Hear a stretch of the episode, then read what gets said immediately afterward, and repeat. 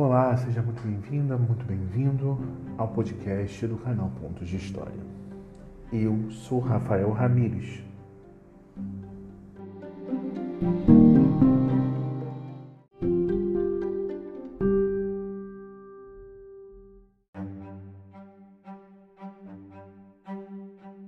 Pessoal, hoje a gente está falando aqui no canal Pontos de História com o Paulo Resulti, né, que muito me honra me dar essa entrevista. Né? Alguém que já deu uma entrevista para o Jô, muito me honra poder estar falando com, com você, Paulo. Ele é pesquisador, arquiteto, membro titular do Instituto Histórico e Geográfico de São Paulo, né?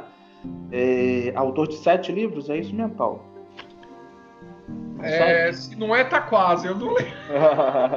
Já tô começando a perder conta, mas eu acho que é por aí. É, é biógrafo da Leopoldina, de Dom Pedro I, Dom Pedro IV de Portugal, né? E prêmio Jabuti, né?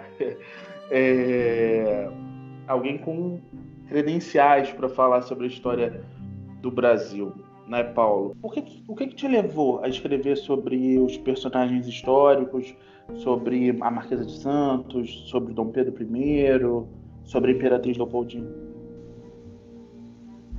Eu amo escrever. Isso é uma hum. coisa que eu gosto de escrever, eu gosto de contar história. Hum. E eu lembro que eu tinha uma professora na de literatura, Sandra, e ela toda empolgada com Machado de Assis, que a gente que ler Memórias Póstumas de Brás Cubas. Uhum. E ela, ninguém escrevia, não, ninguém nunca mais escreveu como Machado de Assis, porque ele escrevia em primeira pessoa e bababá, e, e, Aí eu falei, ué, mas como ninguém mais, né? Eu inventei uma história e comecei a escrever em primeira pessoa. Legal. E eu dei para ela ler, e ela começou a me incentivar, né? E aí, é, boa parte da culpa é dessa professora de literatura que eu tive para escrever. Ela gostou do, do, do, meu jeito de escrever, mas era uma ficção, né? Ah, nunca, nunca eu tinha pensado em nada mais sério, apesar de ser uma ficção histórica. Então, quer dizer, a, a parte da escrita e a parte do meu interesse por história já é muito antigo. Né? Isso eu estou uhum. falando quando eu, essa história de quando eu tinha 16, 17 anos. Já uhum. faz muitos anos isso. Já vão quase 30 anos isso. E, e aí eu gost, sempre gostei de história e eu. E, é, só que eu não fiz história, eu fiz arquitetura. Uhum. E, só que é engraçado, dentro da arquitetura eu sempre gostei de história, de história da arquitetura, história urbana, o desenvolvimento urbano, né? A, das cidades, a, a, parte antiga das cidades. E, e, isso me levou à casa da Marquesa de Santos, o solar da Marquesa de Santos em São Paulo. Eu tinha que analisar para o meu TCC um trabalho de restauro. E no caso, ele era estava sendo tinha acabado de ser restaurado o solar da Marquesa de Santos em São Paulo e eu tive que fazer um estudo a respeito dele para o meu TCC. Era, eu tinha que pegar ele como exemplo para uma outra coisa que eu queria fazer. E, e aí eu me aproximei da figura dela. E aí eu vi o quanto que eu não sabia nada. Eu sabia o que tinha passado na TV. Né? Eu sabia a só... dúzia de história, né? Os livros de é, história. De... É, eu sabia. Livro de história então nem falava, né? Tinha, depend... Na minha época, tinha duas vertentes. Você, sabia da história da Marquesa de Santos por duas, duas vertentes. Ou pelo filme Independência ou Morte, que ainda na minha época passava todo 7 de setembro. e aí tinha a Marquesa de Santos, é, o Tarcísio Meira, a Glória Menezes, né? A Marquesa, a, a Glória que fazia a Marquesa e a Kate Hansen fazia a Leopoldina.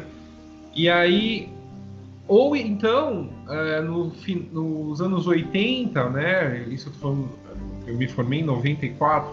Nos anos 80 teve a minissérie Marquesa de Santos, baseada no filme, do, do livro do Paulo Setúbal, uh, e que foi feito para Marquete Proença, que era uma beldade, e foi um dos maiores salários da manchete da época. Então isso aí é, movimentou muito o imaginário, mas sempre aquela coisa, amante.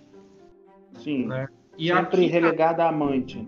É, o, o, papel diminuído, que é o que, uma das coisas que eu, que a Michelle Perrault fala e eu amplifico isso no livro Mulheres do Brasil, que a, a mulher ela entra na história por duas vertentes, ou como santa ou como a devassa. Né? Não, não, existe, parece que no, na história escrita pelo homem, a, a, de viés patriarcal, né, ela não permite que a mulher entre de outra maneira, né, como política, por exemplo, nada. Então, tanto o lado da Leopoldina político quanto o lado político da Marquesa foram completamente diminuídos para uma parecer que era santa e a outra devassa, entendeu? Exato. É, mas elas foram muito mais do que isso. Você e... fala também da diferença que tem no Rio e em São Paulo com a Marquesa, né? A é, Marquesa porque... no Rio é. É, a, a, Marquesa no Rio ela é muito mal vista, porque é aí o cenário do romance, né? Os sete anos que ela viveu com Dom Pedro foi aí no Rio de Janeiro. Só que ela viveu 70 anos e a maior parte em São Paulo. Então, a, a, cidade de São Paulo tem uma outra imagem dela. E foi essa imagem que eu entendi melhor ao estudar a casa dela, porque a casa dela aqui de São Paulo é de quando ela vai, volta para São Paulo banida aí do Rio de Janeiro em 1829. E aí ela morre nessa casa em 67, quer dizer, ela mor, more, mor, morou nessa casa de 1834 a 1867. A e casa está preservada em São Paulo. Ela, a casa é, dela está preservada. É, sim, é, ela atualmente é a sede do Museu da Cidade de São Paulo, porque o Museu da Cidade de São Paulo, da Prefeitura, ele na verdade são sete, se eu não me engano, sete casas históricas. Uhum. E a sede de toda essa de, dessa organização é o solar da Marquesa de Santos. Legal. Só que não existe nada dela lá. Né? Ela, ela não é uma casa museu. É como o Paço uhum. Imperial no Rio de Janeiro. Sim. Né? É só a construção. Né? Ela não, não tem nada que remete à, à presença da família imperial, família real portuguesa na, no hum. Paço, né? Então é a mesma Como coisa. era o Museu Nacional também, né? Sim, tirando aquela parte da Sala do Trono, né? Da, da a, era a única coisa que tinha restaurado. Mas é, é basicamente isso, é, é, bem nessa questão. A participação especial da Lala Mianda. e aí a gente. E aí eu me interessei, tipo, quem era essa mulher, por que, que não falavam dela, por que, que só ficou relegada com o amante. Aí eu fui escavando e vendo que mais, tipo, ela morreu com 70 anos lá foi a mãe. Interessei por ela e aí eu fiquei com essa coisa de querer escrever a respeito dela. Né, da Marquesa. E aí a Marquesa me levou pro Dom Pedro, que me levou pra Leopoldina. Leopoldina. Me... Mas tem a história das cartas, né? De Nova York. Pois é, a história das cartas é uma coisa engraçada. É um tabefe do destino porque eu pensei assim, ah, já falaram tanto dela como amante, eu vou fazer um livro dela que nem vai falar do Dom Pedro. Só dela, né? Aí eu achei as cartas. Aí fez dela e do Dom Pedro. É. Aí eu falei, ah, não vai ter como não falar da. Tipo, todo mundo só lembra dela como amante, né? Então, quer dizer, uhum. não tem como desvincular essa imagem dela. E eu aprendi na marra, porque daí eu parei a biografia dela, escrevi o, o Titílio Demonão, aqui são as cartas que eu achei em Nova York, e aí eu voltei para a biografia dela.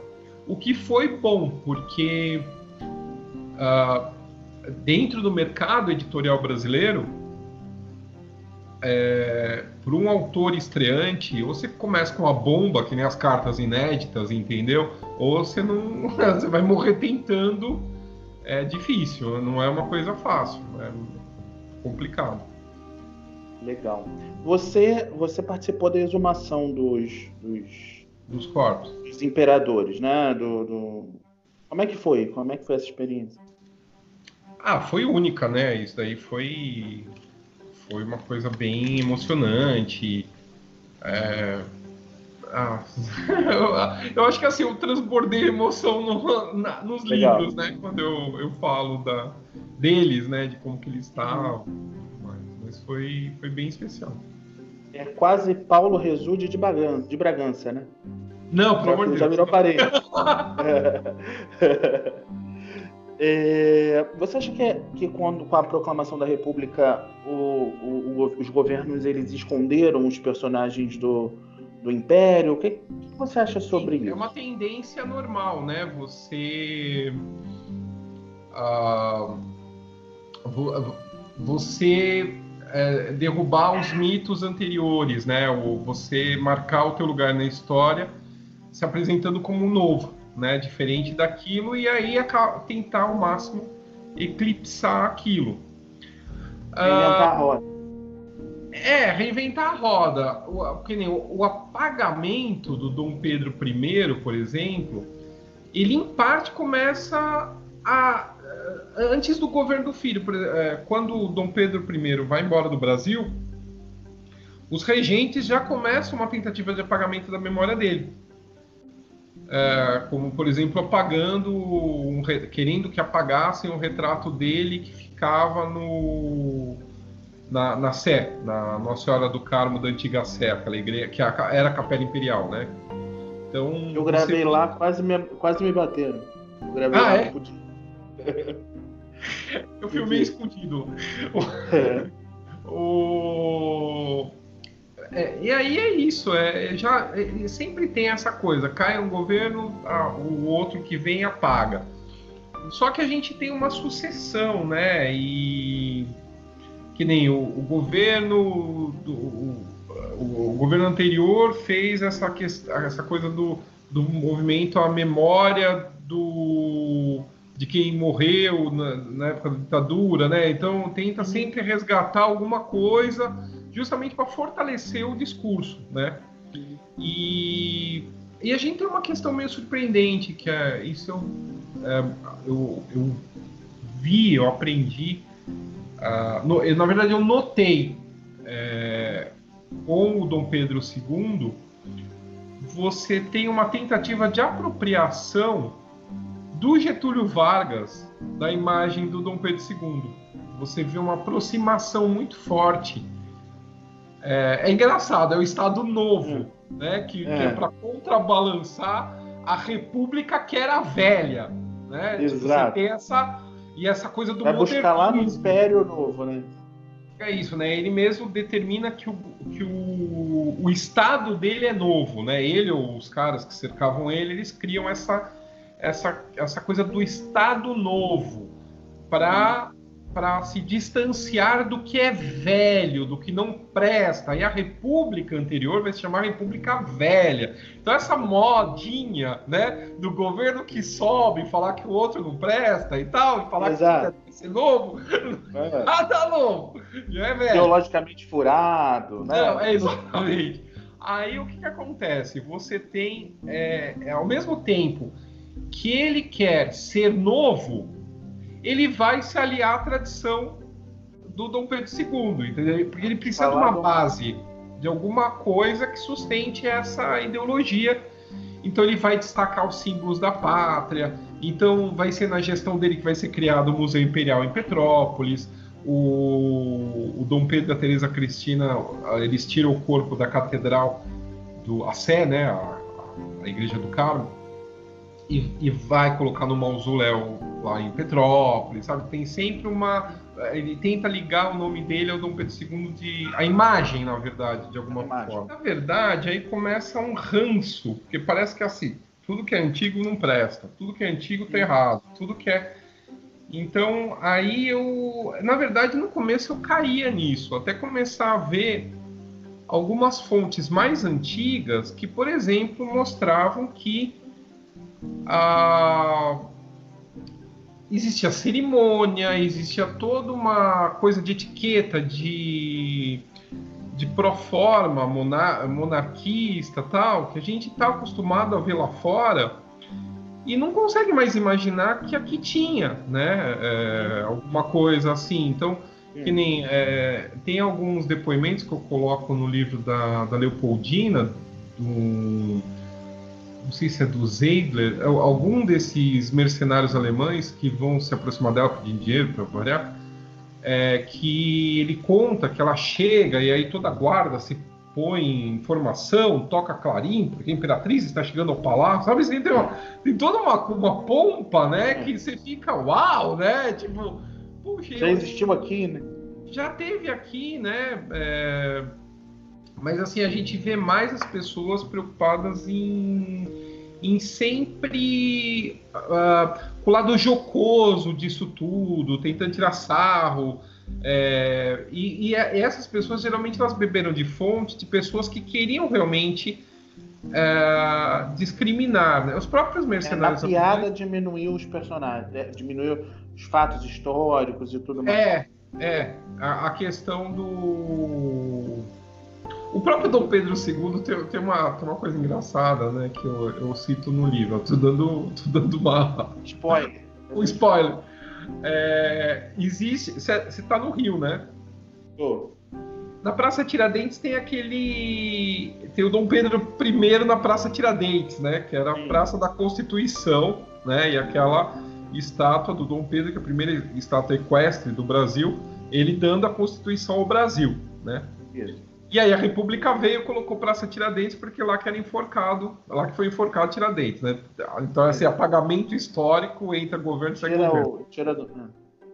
E aí é, o Dom Pedro II no diário dele fala uh, que ele, ele indo para Petrópolis ele faz questão de passar de novo na frente da estátua um dia depois da inauguração para ver de novo a estátua, né? E, e, ele fala que. E ele critica os jornais, porque ele fala que. Que ele sabia que o pai não estava daquele jeito, mas é a construção do herói, sabe? Aquela coisa. E, tipo, é, só faltava querer colocar ele de, com, com, dor de barriga lá no Ipiranga. A sabe? imagem de cima, é. Dizer que ele é um imperador, né? É, então ele mesmo fala isso, sabe? Que tipo, todo mundo sabia que ele tava com desentiria, mas não tinha que colocar ele com desentiria em cima do cavalo. Exato. Então, Bota um alazão, né? No, no, no... É, é. Então é, é, Assim, sempre puxam pra caricatura, né? Ao mesmo tempo, eu acho que é tipo assim, tá, o cara tava com diarreia, tá? Quem nunca teve uma diarreia na vida? É. Com certeza. Eu acho que humaniza mais o personagem do que efetivamente depois contra ele, né? Pelo menos ah, do meu ponto de vista. Acho que é um ser humano como qualquer outro. Né? Exatamente, é isso que, que, eu, que eu tento mostrar nos livros, é, trazer ele mais para perto da, da, deles, né? Todos eles. É, tem, tem umas cartas do, do Dom Pedro para Marquesa, no Tiro Demonão, que é muito engraçado. É, ele mandando bilhete para ela porque chegou o carro novo e vai passar na casa dela para dar um passeio. Só que é o carro novo é né? carruagem, né? Tipo assim, que, que, que, que adolescente que, que namorado não passou com o carro novo para pegar a namorada para dar uma volta, sabe? Assim, tipo, é. tem coisas só atemporais, né? É, com certeza. E o que você acha de interesse, fora isso, né, do carro novo e tudo mais, do, do, do relacionamento dos dois, da, da Domitila com o, o Dom Pedro, o que, que, você acha de mais importante? Como ela influenciou ele né, nessa, no processo político e de vida dele? Olha, é assim, a partir do momento, então, as amantes, né, é, dos imperadores, dos reis, ao longo de todo, toda a história universal, elas viram elementos políticos. Mesmo que elas não queiram, elas viram, porque elas têm acesso ao local mais íntimo e que pouquíssima pessoa tem, que é o quarto do rei. Uhum. Então ela tem acesso a uma intimidade tal que permite a, a troca de, de, informações, o leve traz, o e a, e, a, e a influenciação, a, a, influência que ela possa exercer sobre ele. Então, assim, é, houve várias influências, positivas e negativas. Uh, uma delas, o, o, próprio embaixador Charles Stuart, o embaixador plenipotenciário que veio resolver a questão da, da independência do Brasil, fala que graças a ela, o Chalaça, né, o Francisco Gomes da Silva, que era o secretário do Dom Pedro, é que ele conseguiu resolver algumas, alguns pontos do tratado. Então, assim, eles que convenceram o Dom Pedro a deixar, a aceitar algumas coisas do Dom João VI, que fosse daquele jeito uhum. e tal. Uhum. Então, é, é, você vê o nível, né? Houve realmente uma influência De grande. proximidade, né? Muita, muita. Uhum. Uh, e tanto o contrário, né? Ela era de uma família muito boa. Uh, o pai dela vinha de uma família de burocratas e nobres e, e oficiais portugueses muito distintos, uh, incluindo, incluindo uma, uma linha inglesa também na genealógica. Eram pessoas muito importantes. E não eram aqui no Brasil não eram ricos, não eram pessoas de muitas posses, mas tinha uma aristocracia, né? eram aristocratas. Só que morando em São Paulo, tipo, não na corte, né? não no centro do poder. Então, essa aproximação que, a, que acontece da Domitila e da família na corte vai abrir portas no Brasil inteiro e no mundo para eles. Ah. Né? Então, uh, e o Dom Pedro vai fazer questão de elevar ela, né? dando os títulos e ensinando ela como se portar, é, ensinando qual a mulher, que tem, qual a, em qual costureira ela tem que ir para ela não se meter a fazer a roupa dela mesma, para ir na costureira, da Madame Josephine, que era a mesma costureira da, da, da Leopoldina. Então, quer dizer, a mulher que tinha sido esfaqueada. A preferida. É, é, preferida do imperador. Da, da, da do, do, da província, a mulher virou uma, uma, das mulheres mais poderosas do Brasil na época do Dom Pedro I. E, é, e esse poder ela vai continuar exercendo, porque ela, quando ela volta para São Paulo, ela vai se envolver com o, o, cara mais rico da província de São Paulo, que era na época Rafael Tobias Aguiar, um dos mais ricos e vai ser, ele vai ser governador do estado em duas ocasiões. Ela vai ser primeira dama do, do estado. De qualquer jeito, ela foi primeira dama, né? Não, é, de qualquer jeito. E ela mandava e desmandava na, na, na, na parte cultural da cidade de São Paulo. Ela foi muito forte. Uh, e tudo isso porque ela, como ela aprendeu tudo isso na corte, a receber, a dar festas, a dar bailes e tal, ela vai ser a grande locomotiva social da cidade durante muitas gerações. E então os melhores bailes é, aconteciam nessa casa que eu falei em São Paulo. É, tipo, se ela se metesse a dar um baile, uma festa, ninguém mais dava naquela data, sabe? Assim, porque sabia que isso ia uma catástrofe, porque ia todo mundo na batida. Ia é. bombar, como diz hoje. É, exatamente. Então ela, ela, e ela foi determinante, ela, ela se metia é, com política, ela foi militante do Partido Liberal, ela, ela era uma outra pessoa, sabe? Não é só amante do Dom Pedro, ela foi muita coisa ao longo da vida dela. É. Com relação a Leopoldina, vamos mudar da amante para imperatriz. é...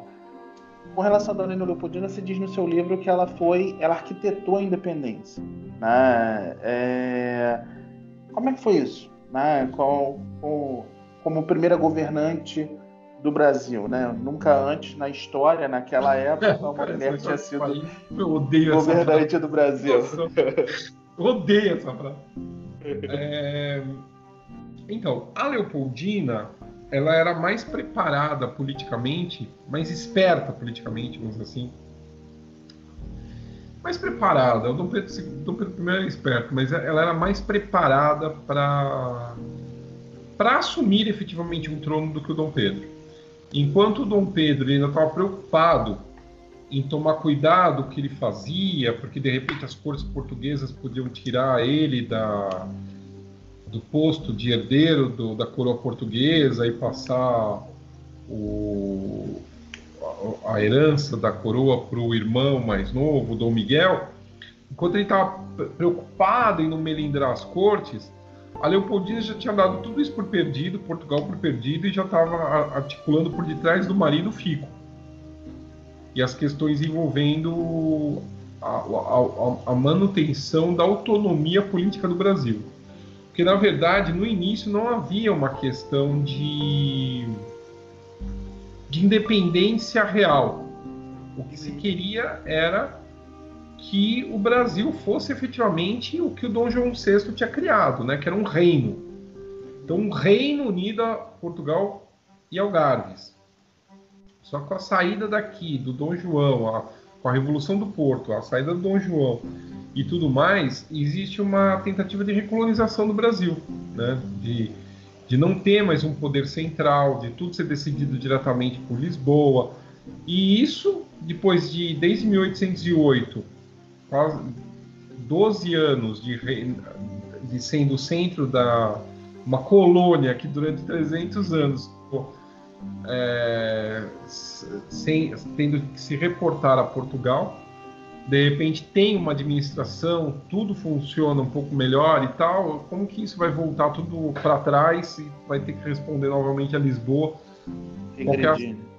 E aí ela, ela toma pa...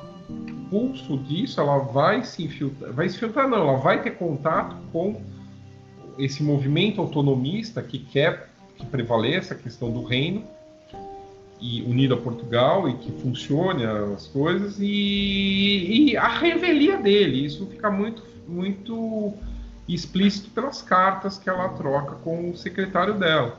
Então você vê que ela está articulando por detrás toda essa questão. E tem as cartas é, então é, e, e tem essa questão de você uma aliança muito forte com os dois. no começo, antes do Fico, o Dom Pedro estava inseguro e tal, é ela manobrando por trás e fazendo as coisas acontecerem é que vai dar segurança para ele seguir o, o, rumo, né? Ela diz, o pomo está maduro, colei o já. Exatamente, né? é. Tem essa história dessa carta maldita que ninguém acha nunca original.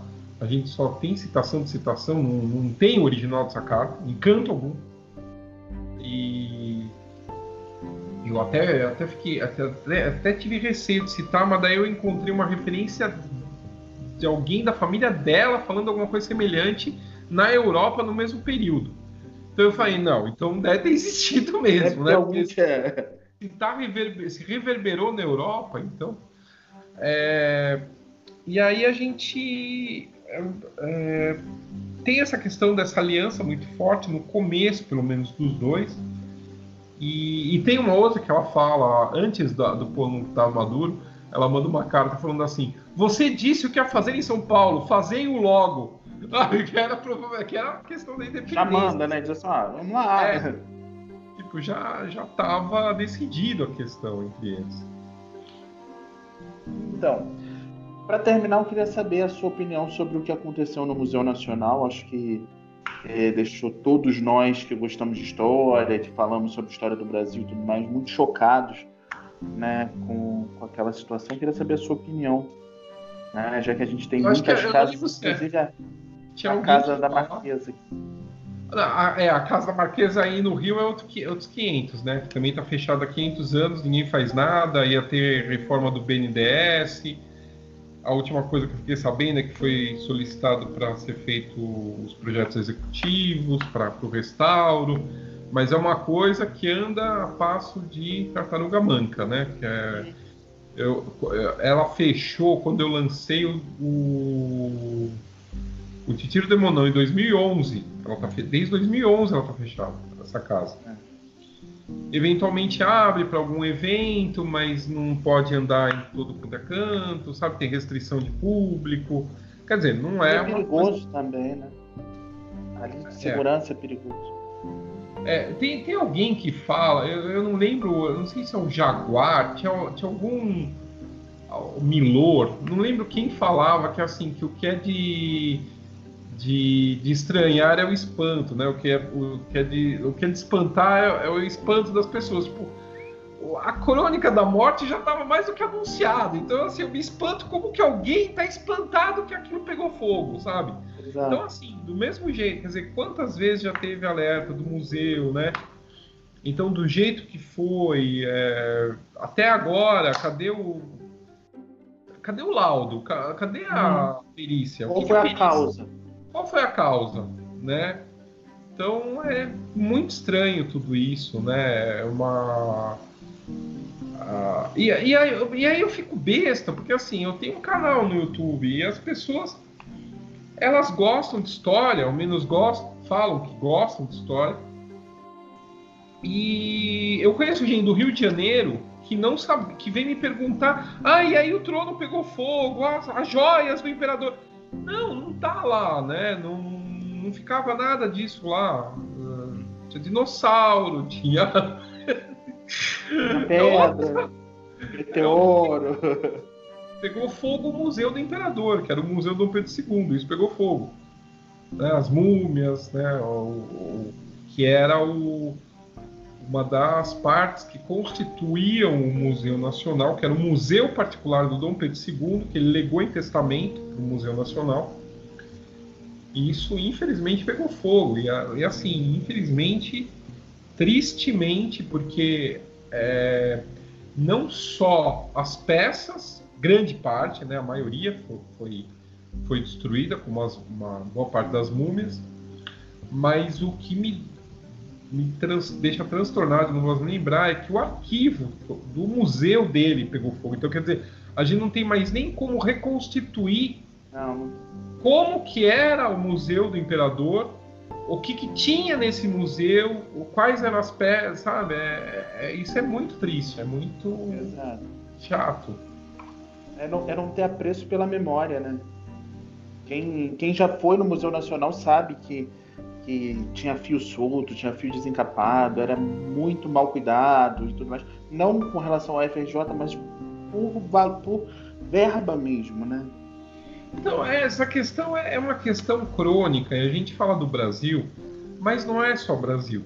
Eu tenho convites para dar palestra em Portugal, em vários museus. Eles também estão com o mesmo problema: não tem dinheiro. Então, assim, em Portugal, a maior parte dos funcionários de, de algumas áreas dos museus são aposentados, são voluntários porque não tem, o governo não tem dinheiro para gastar com cultura, entendeu? Então, é, essa crise que a gente vive aqui também é vivida na Europa. Mas lá eles ainda administram, eles conseguem administrar e, e lá também eles têm outra visão e tal. Mas essa questão é complicado. Falta gestores competentes, falta verba, falta. Vontade política. Falta. É, pois é, porque é, você vai, você vai fazer o quê? Você vai fazer uma obra faraônica que todo mundo vai ver e falar, ó, oh, ou vai investir no museu? Verdade. Qual é a, qual é a repercussão a curto prazo para você ser reeleito daqui a quatro anos? Não dá voto.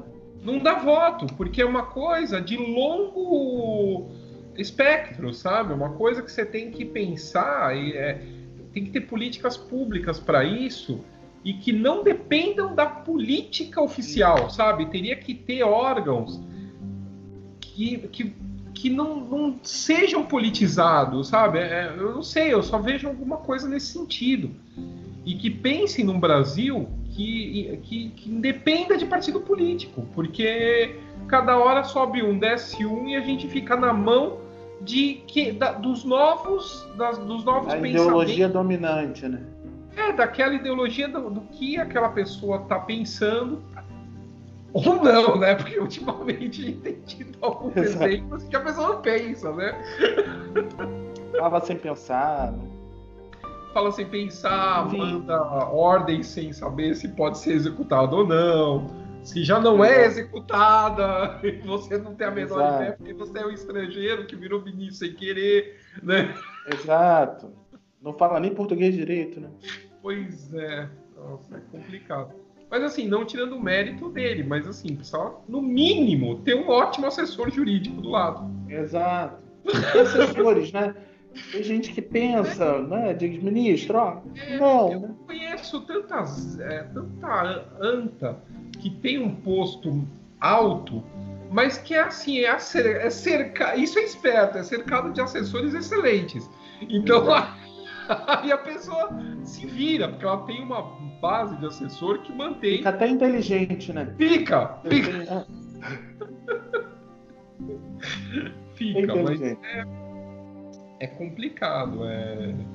E assim, a gente tá brincando aqui, eu não sei como é que é teu canal, mas o meu eu tenho que tomar muito cuidado que eu falo, porque senão eu sou taxado de esquerdista. E é, ou é de império.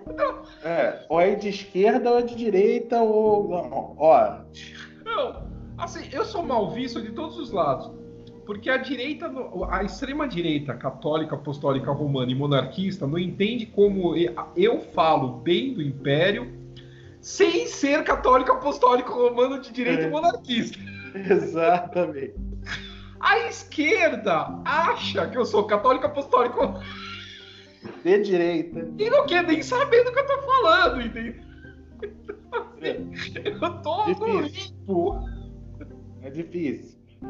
É, Querem saber a sua ideologia. Não sei como é que é com você, mas comigo é assim. Qual a sua ideologia? O que, que você pensa? É, gente, eu tô falando da Maria II, eu não tô falando do, do Bolsonaro.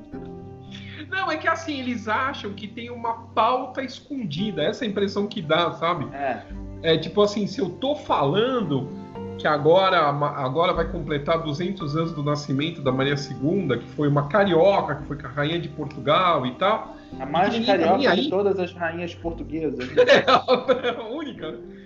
E, e, ninguém tá nem aí para isso. Eu falar isso, já vão pensar, não, mas ele é de esquerda, ele tá falando isso porque ele quer cavar uma passagem para Portugal. Tá sei lá, entendeu? Exato.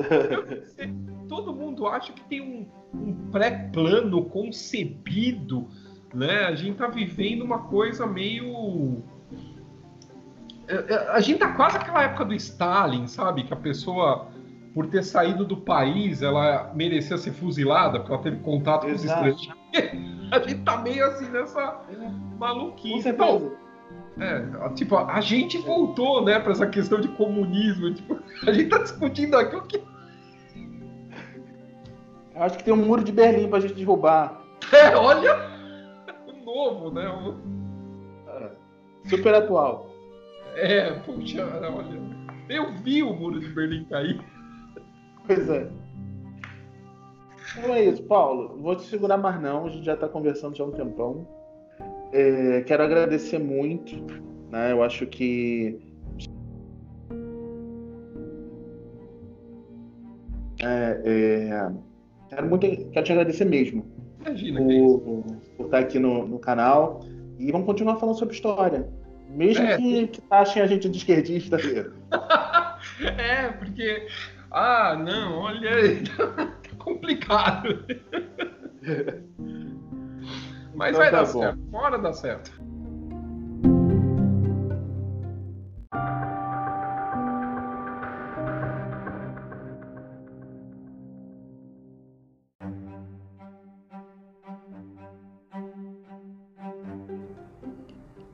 Gostou? Então, continua com a gente.